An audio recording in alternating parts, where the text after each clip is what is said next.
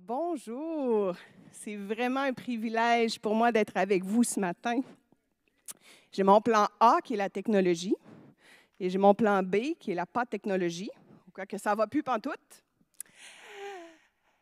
Ouh, ça fait tellement drôle d'être de retour ensemble. Nous, ça fait euh, de nombreux dimanches qu'on n'est pas ensemble. On réouvre euh, à partir de la semaine prochaine en présentiel. Donc, c'était euh, tout qu'un feeling ce matin de pouvoir louer le Seigneur ensemble. Je pense qu'on est tous d'accord pour dire que dans les deux dernières années, on a tous et tous été étirés d'une façon ou d'une autre. Il y a quelques semaines, j'ai participé à une formation au travail qui parlait du lâcher-prise. La conférencière qui parlait amenait le fait que le, un fait intéressant, que s'adapter aux changements constants peut utiliser jusqu'à 30 à 40 de notre énergie. Avec tout ce qu'on vient de traverser à l'échelle planétaire ces deux dernières années, il ne faut pas être surpris si on se sent à bout de souffle et fatigué. Quand je regarde ma propre vie et mon cheminement au travers de la période unique que l'histoire vient de passer, l'image qui m'est venue spontanément est celle de mon autocuiseur. Pour ceux qui ne savent pas c'est quoi un autocuiseur, ça s'appelle aussi en bon langage un instant pot ou un presto moderne électronique qui permet de faire cuire des aliments à haute pression, mais en diminuant le temps de cuisson d'à peu près des deux tiers. J'avoue que pour une mère de famille, c'est une découverte absolument merveilleuse.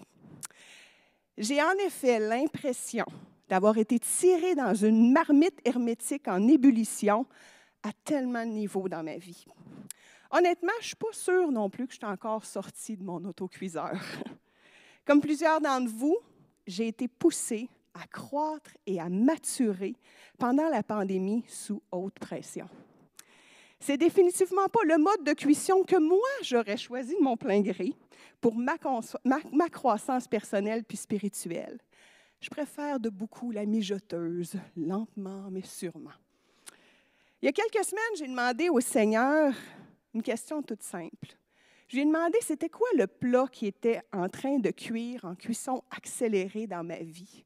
C'est quoi qui était en train de travailler en particulier en moi? Sa réponse a été bien simple puis un peu déconcertante. L'amour. Ce matin,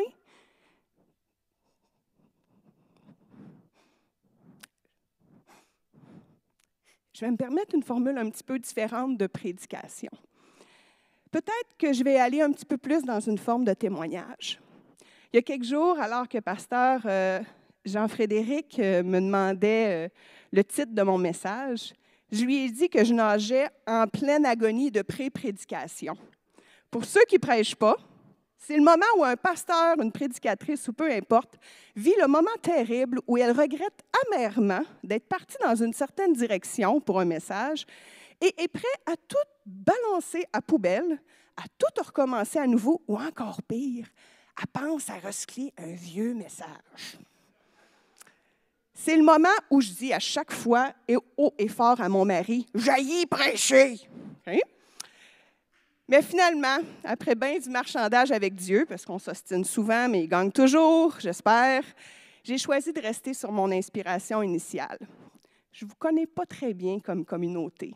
Je reconnais quelques visages ici et là, mais je fais confiance que le Seigneur vous connaît, puis qu'il sait mieux que moi-même ce qui doit être partagé ce matin. Donc, ce matin, c'est en toute simplicité, humilité, je l'espère, et avec la plus grande authenticité possible, que j'ai à cœur de vous partager trois défis auxquels j'ai eu à faire face en lien avec l'amour ces derniers temps. Mon désir ce matin, c'est vraiment qu'au travers de ce partage-là, le Seigneur vienne aussi mettre en lumière dans vos propres vies les niveaux où vous aussi vous êtes au défi pour l'amour. Et je suis profondément convaincue que personne dans nous, on y échappe. Fait Seigneur Jésus, je te demande juste de venir prendre toute la place ce matin. Seigneur, c'est toi ce matin qui es ici. C'est toi qui parles ce matin, Seigneur. Je vais être ta bouche, ton cœur, tes mains. Fais ce que tu veux, Seigneur.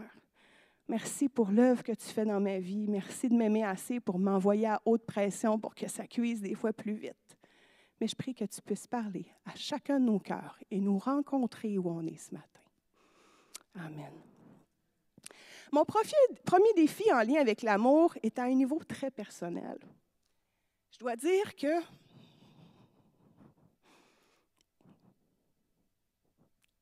j'ai beaucoup hésité à le partager ce matin. Ça concerne un aspect de l'amour qu'on ne parle pas beaucoup dans nos communautés. L'amour pour soi-même. Je dois d'abord vous mettre un petit peu en contexte. Ceux qui me connaissent savent que je suis une femme d'action, un bon Québécois qui niaise pas avec la POC. J'ai toujours eu beaucoup d'énergie, d'audace. Il n'y a pas grand-chose qui me fait peur. Je suis une fonceuse. Puis avec moi, tout va vite. J'ai connu le Seigneur à 19 ans. Puis écoute, croyez-moi, je courais bien avant de connaître Jésus. Mais un petit peu plus comme une poule pas de tête qui court un petit peu dans toutes les directions. Après avoir connu Christ, ma course a enfin pris une destination, un but. Puis un de mes versets préférés est rapidement devenu Philippiens 3, 12, 14. Non, certes, je ne suis pas parvenu au but. Je n'ai pas atteint la perfection, mais je continue de courir pour tâcher de saisir le prix, car Jésus-Christ s'est saisi de moi. Non, frère, pour moi, je n'estime pas avoir saisi le prix, mais je sais une seule chose. Oubliant tout ce qui est derrière moi, puis tendant avec toute mon énergie devant ce qui est devant moi, je poursuis ma course vers le but pour remporter le prix attaché à l'appel que Dieu nous a adressé du haut du ciel dans l'union avec Jésus-Christ. Si on m'offrait un rôle dans la célèbre fable de Jean de La Fontaine, lève la tortue, aucun doute que ce serait celui du lièvre.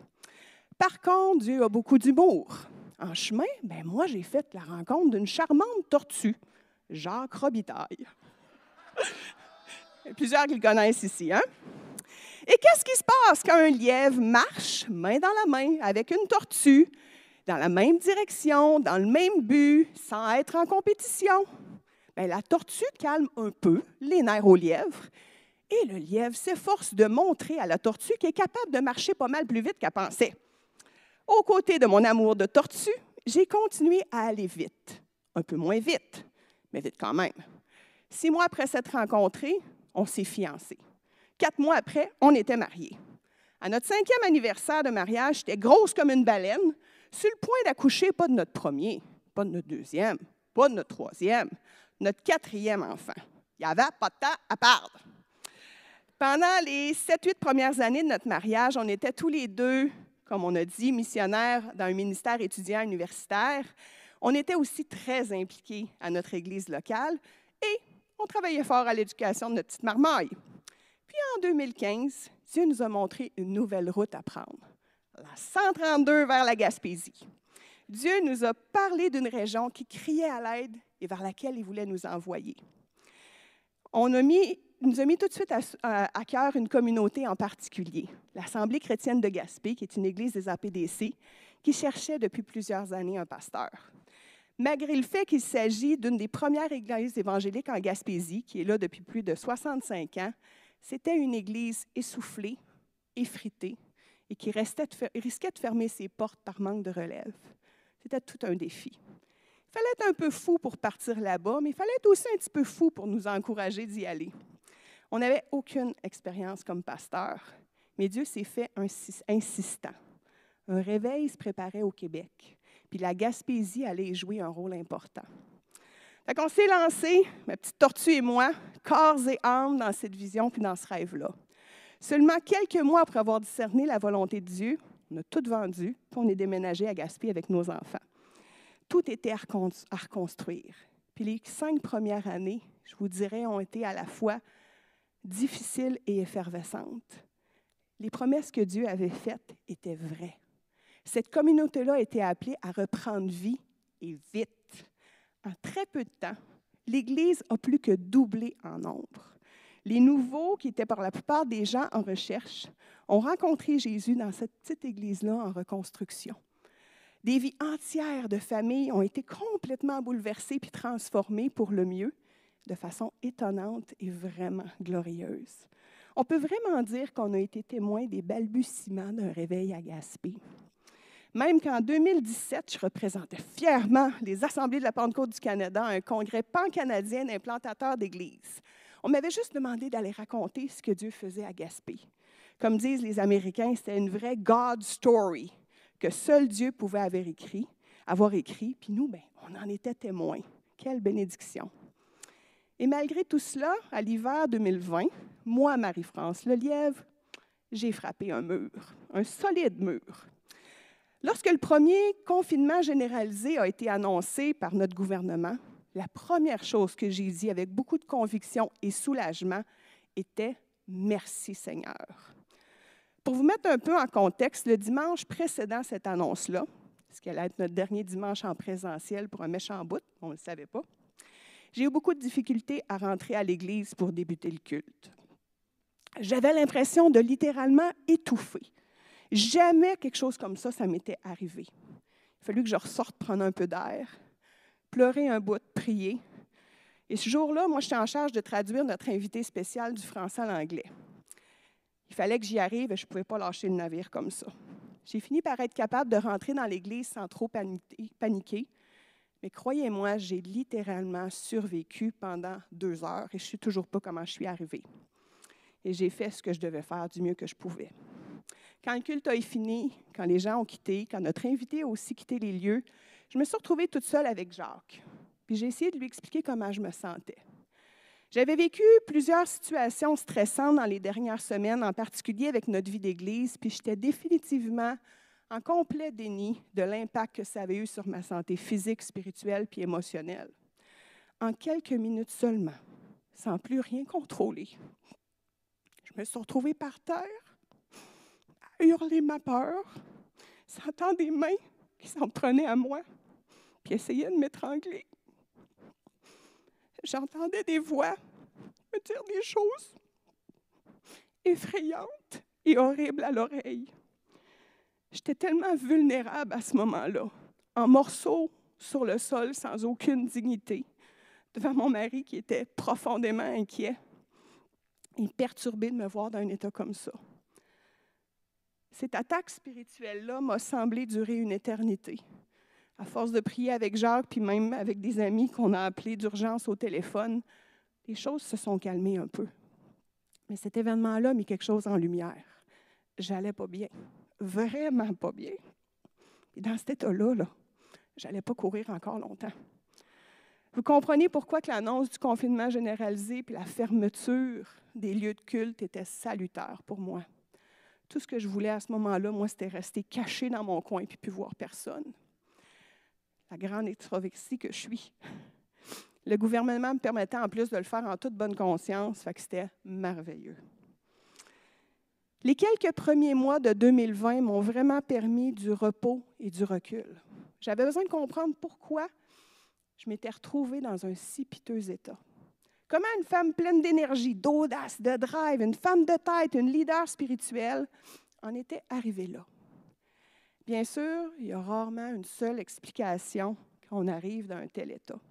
Par contre, le Seigneur a vite mis le doigt sur un mensonge que j'avais cru trop longtemps. Et si je devais le paraphraser, voici comment je le, je le dirais. Prendre soin des autres en faisant abstraction de mon propre équilibre et de mes propres besoins est assurément un culte très agréable à Dieu. Je répète, prendre soin des autres en faisant abstraction de mon propre équilibre et de mes besoins est assurément un culte très agréable à Dieu. Personnellement, j'ai toujours été profondément allergique à toute la culture du moi, moi, moi. Toutes les phrases clichés du type euh, Pense d'abord à toi, sois à l'écoute de ton corps, ça m'énervait au plus haut point. Pour moi, c'était à l'opposé de la pensée de Dieu. Puis un jour, j'ai relu un verset et un commandement qu'on connaît tous tellement bien, avec cette fois-ci un nouveau regard. En Matthieu 22, 29. Tu aimeras ton prochain comme toi-même. On retient habituellement la première partie du commandement. Tu aimeras ton prochain. Et que je travaillais fort à ça. Pourtant, on est appelé à aimer les autres du même amour qu'on se porte à soi-même. Dans ma tête, moi, ça avait toujours été très simple. Il y a Dieu, il y a les autres, puis il y a moi. Alors que là, en le relisant, je voyais un autre diagramme. Dieu, les autres et moi, au même niveau. Ça semble banal comme différence, mais pour moi, l'impact était majeur. Je ne peux pas dire en toute honnêteté que j'avais une faible estime de moi. Je pense que je mentirais. Je croyais vraiment là, que j'avais de la valeur aux yeux de Dieu, puis je n'avais pas de problème à l'admettre, aucune gêne. Par contre, mes actions au quotidien envers moi ne le démontraient pas du tout. La bienveillance que j'accordais si facilement aux autres, je me l'accordais très peu. Si quelqu'un, si j'avais vu quelqu'un me traiter comme moi-même je me traitais, j'aurais crié au scandale. Je mangeais mal, je m'accordais peu de repos, je portais très peu d'attention à mes besoins, mes limites, mon équilibre. Puis ce qui est triste, c'est que ça faisait des années que je fonctionnais comme ça. Et c'est ce que je modelais aux autres aussi. Pour vous donner une idée, quand j'étais enceinte, les gens sont gentils, ils te demandent tout le temps comment va ta grossesse. Moi, ma réponse la plus fréquente que je disais, c'est Je ne sais pas, je n'ai pas le temps d'être enceinte. Il faut garder en tête que pendant cinq ans, moi, j'ai été enceinte 75% du temps. C'est ça qui arrive quand tu fais quatre enfants en quatre ans. C'était même pas une réponse pour être drôle. Honnêtement, là, j'accordais aucune importance ou attention à comment je me sentais, même enceinte. Puis au fil du temps, je m'en étais venue à croire que me négliger et m'oublier au profit des autres était une forme de sanctification. Je ne crois pas que prendre soin de soi est un objectif à atteindre un but en soi, mais plutôt une condition indispensable afin de croître dans une relation qui est saine et équilibrée avec Dieu et avec les autres. Les psaumes 8 puis 139 nous rappellent qu'on a été des êtres qui ont été créés uniques, à la ressemblance de Dieu. puis on est appelé à vivre selon cette ressemblance-là. On a été personnellement créés par amour et placés au sommet de la création. Qu'est-ce que l'homme pour que tu, prennes que tu en prennes soin? Qu'est-ce qu'un être humain pour que tu t'intéresses à lui? Pourtant, tu l'as fait de peu inférieur à Dieu. Tu l'as couronné de gloire et d'honneur. Tu lui donnes de régner sur les œuvres de tes mains. Tu as tout mis sous ses pieds. Tu m'as fait ce que je suis. Tu m'as tissé dans le ventre de ta mère. Je te loue d'avoir fait de moi une créature aussi merveilleuse. Tu fais des merveilles et je le reconnais bien. J'ai fini par faire un constat assez simple. Un, je ne suis pas une championne quand vient le temps de prendre soin de moi. Deux, c'est très difficile pour les gens qui m'entourent de prendre soin de moi parce que je ne leur en donne pas beaucoup d'opportunités. Puis trois, même laisser Dieu prendre soin de moi, c'est un défi pour moi. Dans ma vision distorsionnée des choses, j'en étais venu à croire que c'est moi qui avais besoin de prendre soin de Dieu, puis c'est lui qui avait besoin de moi. J'ai fini par dire au Seigneur que je ne voulais plus vivre de cette façon-là. De toute façon, je n'aurais pas pu vivre encore longtemps comme ça dans le ministère. J'ai demandé de m'aider, à m'apprendre, à prendre soin de moi, comme lui désirait que je le fasse. C'est une reconstruction qui prend du temps, puis qui ne se fait pas du jour au lendemain. Par contre, je vois des magnifiques fruits en moi, puis autour de moi depuis. Je suis loin d'être devenue une pro dans ce domaine-là mais je chemine, une petite victoire à la fois. Au travers de plein de petits gestes, de décisions au quotidien, je me suis laissée reconstruire puis chouchouter par Dieu. Le plus merveilleux, c'est que je me sens de moins en moins coupable de le faire. Je veux encourager ce matin particulièrement toutes les mamans. Je dis les mamans, mais les papas aussi le font, qui sacrifient jour après jour énormément pour leurs enfants. Je sais que les femmes, on a cet esprit-là de sacrifice qui est comme inné en nous. Moi, j'ai vu l'impact positif de prendre soin de moi sur mes enfants. J'ai vraiment pris le temps d'ouvrir mon cœur et de leur expliquer que leur maman, là, elle n'avait pas bien agi envers elle-même pendant des années. Puis qu'elle n'avait pas su prendre soin d'elle comme Dieu voulait qu'elle le fasse. Je leur ai demandé pardon de ne pas avoir été un bon modèle pour ça. Je voulais surtout pas qu'elle reproduise et qu'il reproduise ce que j'avais fait mais que là, je comptais faire autrement avec l'art de Dieu, puis devenir un modèle beaucoup plus équilibré d'amour du prochain, puis de soi. J'ai vu une grande fierté dans leurs yeux quand je cheminais petit à petit à travers tout ça. J'ai vu le regard de Dieu tendre au travers d'eux. J'ai vu aussi l'impact sur les gens de notre communauté. Suite à mon témoignage, puis à voir les changements que je prenais dans ma vie, il y a plusieurs autres femmes, entre autres, qui ont réappris à prendre soin d'elles et à s'accorder la valeur que Dieu leur donne. Je pensais jamais que Dieu allait me mettre au défi d'apprendre à m'aimer comme il m'aime. C'était vraiment un angle mort qui était dans ma vie. Ça a été le premier défi que j'ai eu à faire face dans ces deux dernières années en lien avec l'amour, l'amour pour moi-même. J'ai cité tantôt un commandement célèbre, aime ton prochain comme toi-même. Ces derniers mois, mon amour pour les autres a aussi été requestionné puis évalué. J'ai partagé un petit peu plus tôt qu'on a expérimenté un début de réveil à Gaspé. Plusieurs personnes sont venues au Seigneur dans un très court laps de temps. Il faut comprendre que c'est Dieu qui a conduit tous ces gens-là en recherche vers nous. Honnêtement, on a mis très peu d'efforts de notre part pour déployer quoi que ce soit pour aller vers ces gens qui avaient soif de Dieu. Dans sa grâce, Dieu les a conduits jusqu'à nous. C'est vraiment un miracle. Même si notre communauté chrétienne est toute petite, on s'habitue vite à nos petites routines, à nos habitudes. C'est vraiment facile de planifier toute notre vie d'Église en fonction de ceux et celles qui sont dans nos murs. J'aime l'Église. J'aime les communautés chrétiennes. Faites-vous-en pas. Mais le premier élan de mon cœur reste et restera toujours pour ceux et celles qui ne connaissent pas encore. J'ai un cœur d'évangéliste. La première fois que Dieu nous a parlé d'un pastorat en Gaspésie, j'ai eu peur et j'étais loin d'être convaincue puis contente.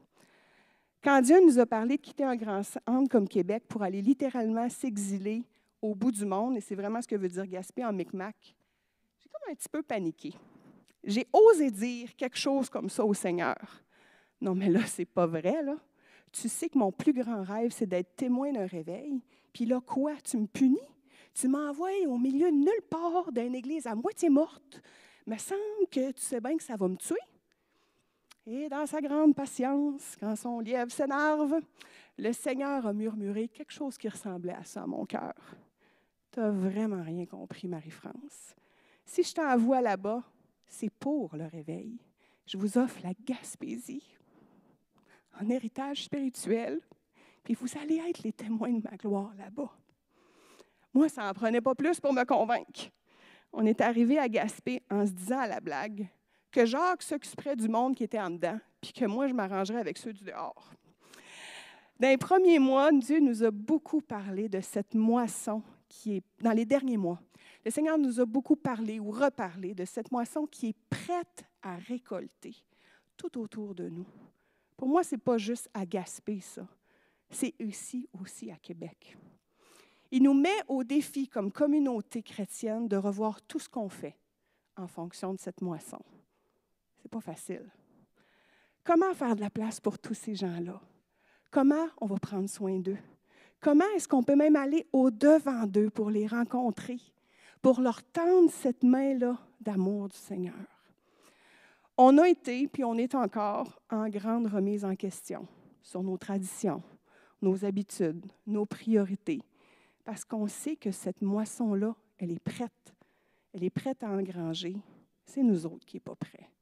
Et ça, ça m'empêche de dormir. Et si, une question qu'on s'est posée, c'est si on voyait notre communauté comme l'ensemble de notre ville, de notre région, plutôt que des 66, 70 ou 500 qui sont dans nos murs, qu'est-ce qu'on ferait différemment? L'amour est toujours en action. Pour l'après-pandémie, Dieu nous met vraiment au défi de démontrer par nos actions à quel point cette moisson est aussi prioritaire pour nous qu'elle l'est pour lui. Mais alors que Dieu ravivait mon cœur pour ceux et celles qui ne le connaissaient pas, puis qui m'inspiraient plein de stratégies pour les atteindre plus efficacement, il m'a aussi envoyé ce que j'appelle une bonne balle courbe. Une balle courbe de la part du Seigneur, pour moi, c'est quelque chose que je n'ai pas vu venir. je suis une fille qui aime contrôler puis voir les affaires. Je pense que le Seigneur a du fun à m'en envoyer. Il doit rire des fois. Dernièrement, le Seigneur m'a aussi personnellement poussé à l'extérieur de mes murs d'une façon complètement inattendue. Et ça a vraiment testé mon cœur. Depuis mon arrivée en Gaspésie, j'étais privilégiée je pouvais être à temps plein pour le ministère au sein de l'Église, grâce à, l'œuvre de Mission Canada. Comme je suis aussi formée comme travailleuse sociale, de temps en temps, je regardais les opportunités qu'il y avait comme bénévole ou comme salarié pour voir ce qui se passait dans mon secteur. J'ai vu plein de super de beaux projets. Puis vous savez, les besoins sont immenses dans les services sociaux, mais jamais j'ai eu le goût de Dieu d'avancer. À l'automne dernier, mes, dieux mes, mes yeux se sont arrêtés sur une demande d'emploi que j'ai trouvée particulière et unique. Un poste que je ne savais même pas qu'il existait. Intervenante en soins spirituels en CHSLD. C'est quoi ça? Je vous lis un petit peu la description de l'emploi. L'intervenant en soins spirituels, exerce des activités de soutien et d'accompagnement à la vie spirituelle et religieuse des résidents, à leur famille ainsi qu'à leurs proches. Il effectue des visites d'accueil des résidents, identifie leurs besoins spirituels et religieux. Il répond aux consultations en matière théologique, spirituelle ou éthique, participe à des équipes interdisciplinaires et apporte un support moral aux familles des résidents, en particulier lors des soins palliatifs, donc les gens en fin de vie. J'ai fini par, ça, me, fatiguait, celle-là. J'ai fini par me décider à postuler. L'entrevue s'est bien passée, puis ont retenu ma candidature.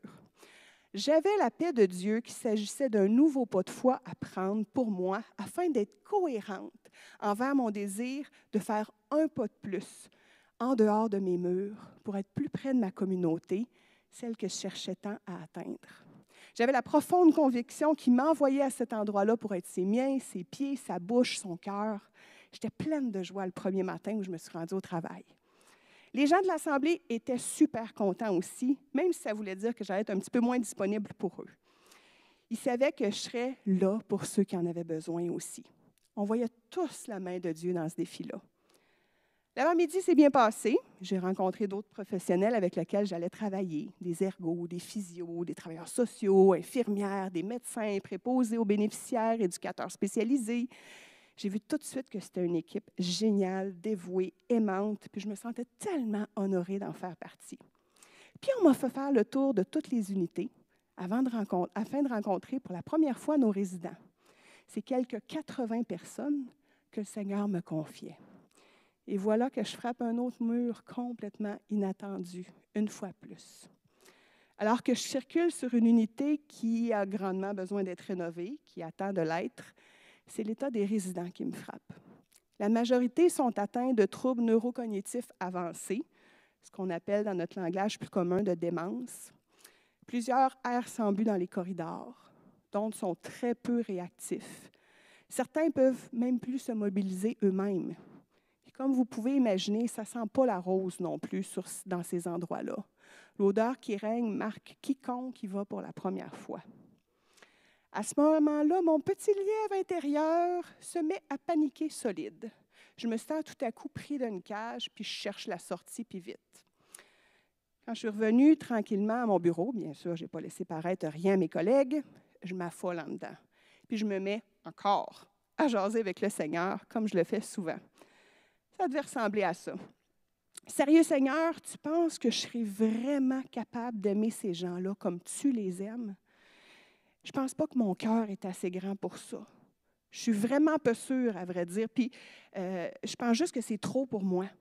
Je pense que je me suis trompée, puis je ne suis pas sûre que c'est ma place ici. Puis, de toute façon, je ne suis même pas sûre que c'est une stratégie efficace d'être ici me semble que je serais mieux d'être encore plus disponible pour l'Église puis la famille, de garder ça en priorité. Je ne sais pas ce que j'ai pu dire d'autre, mais en tout cas, je paniquais bien raide.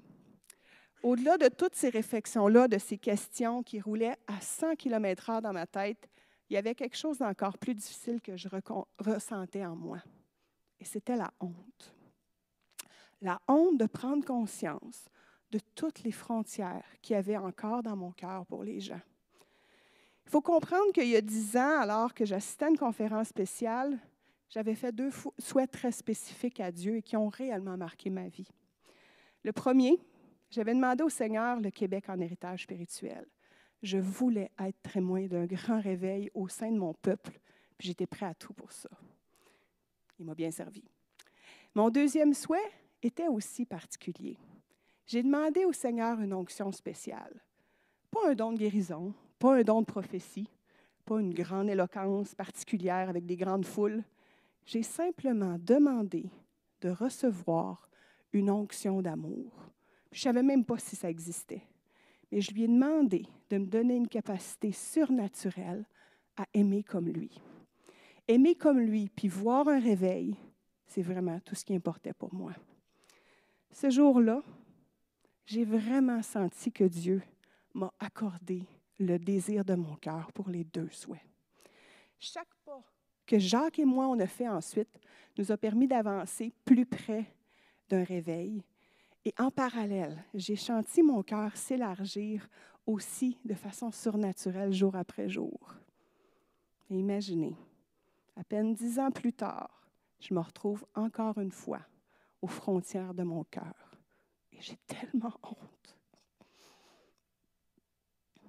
Une fois arrivé à la maison, Jacques me questionne sur ma journée. C'est un bon mari. Je reste un peu vague, je ne suis pas trop sûre que j'ai envie d'y exposer de même la laideur de mon cœur. Un peu plus tard en soirée, je me décide à lui partager mes états d'âme. Je pleure, je pleure, je pleure comme ça fait un méchant bout que je n'ai pas pleuré. Jacques écoute, il ne me juge pas. Je vous l'ai dit, c'est un bon mari. Je me couche à quelque part un peu le cœur plus léger, juste parce que j'ai confié mon fardeau à quelqu'un, mais je suis encore tout à l'envers. Puis alors que j'essaie de m'endormir, il me revient en tête un verset que j'aime beaucoup, Philippiens 2.13. Car c'est Dieu qui produit en vous le vouloir et le faire selon son bon plaisir. J'ai entendu ce moment-là un doux murmure de Dieu dans mon cœur qui disait, Je sais que tu peux pas, mais moi je peux. Est-ce que tu veux que je puisse aimer au travers de toi? Je me suis endormie en pensant à ma réponse.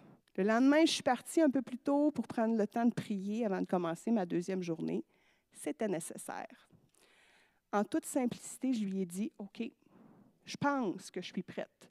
Je veux juste que tu élargisses mon cœur, une fois de plus.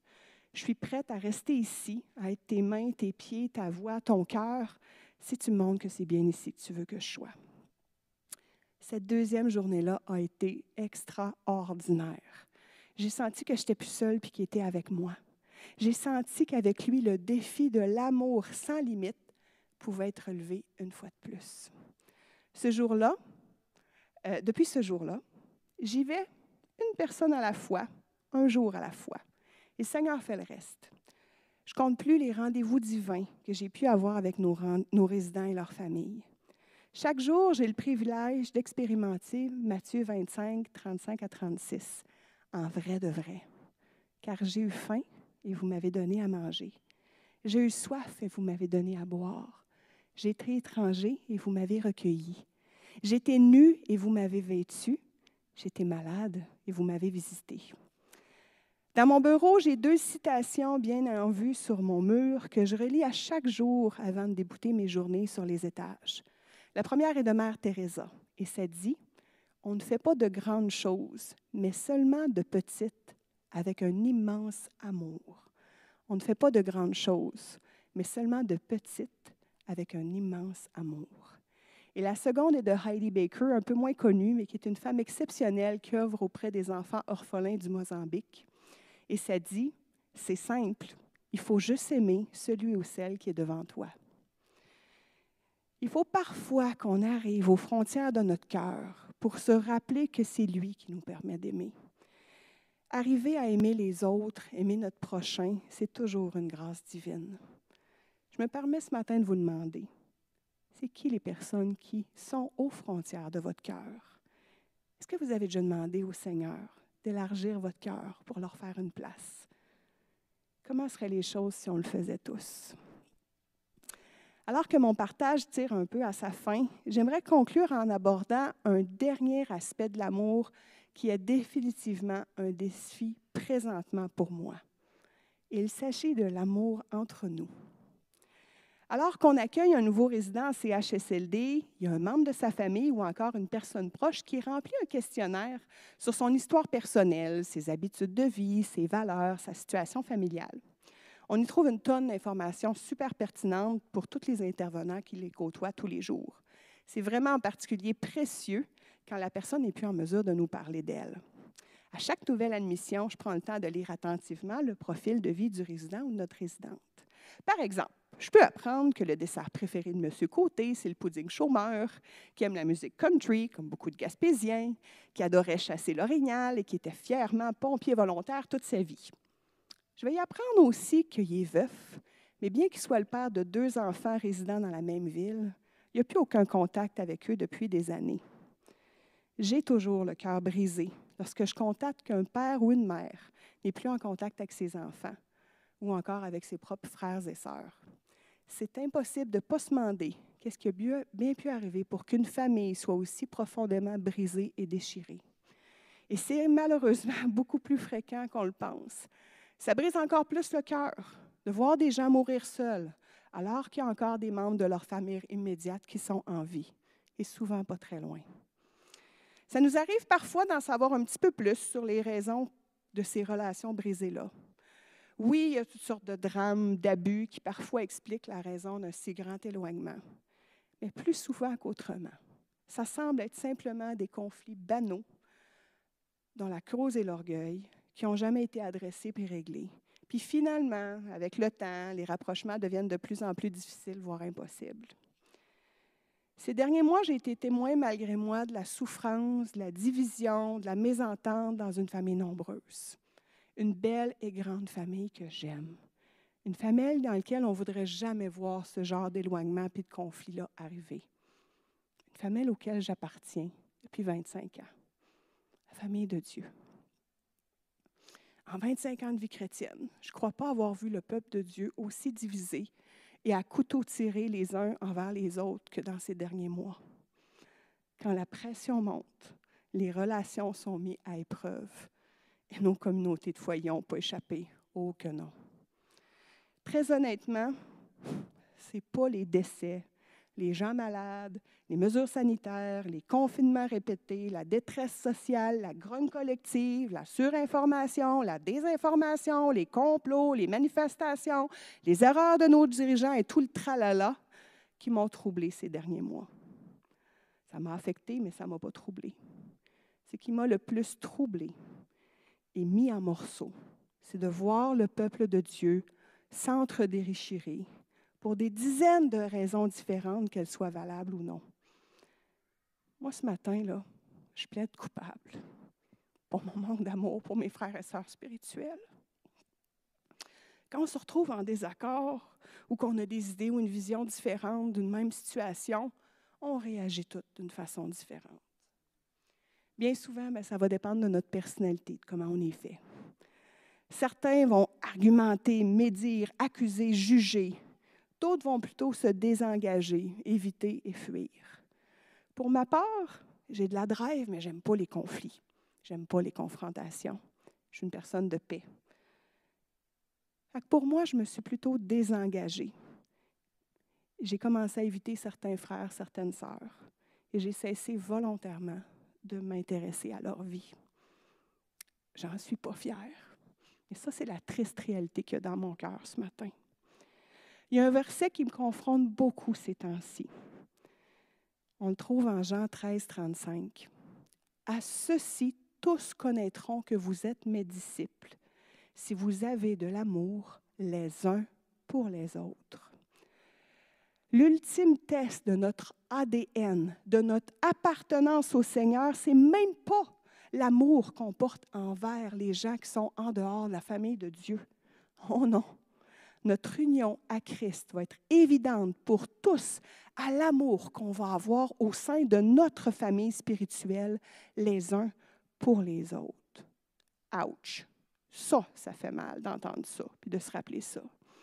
Et comme maman, là, le pire scénario que je peux imaginer dans le futur, c'est de voir mes enfants s'entre-déchirer ou se faire du mal entre eux.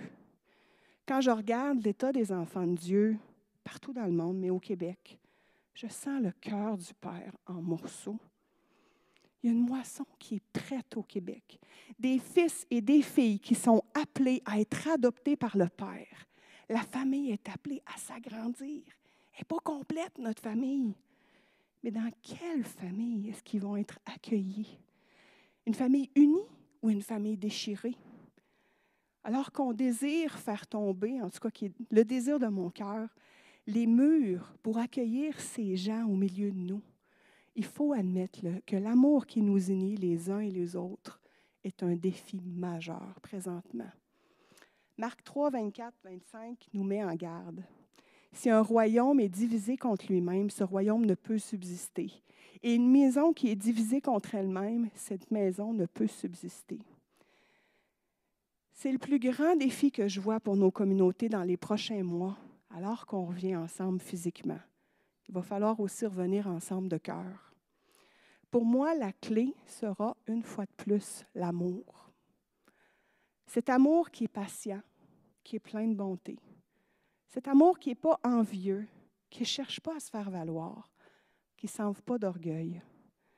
Cet amour qui fait rien des convenants, qui ne cherche pas son propre intérêt, qui ne s'aigrit pas contre l'autre, qui trame pas le mal. Cet amour que l'injustice attriste, que la vérité réjouit.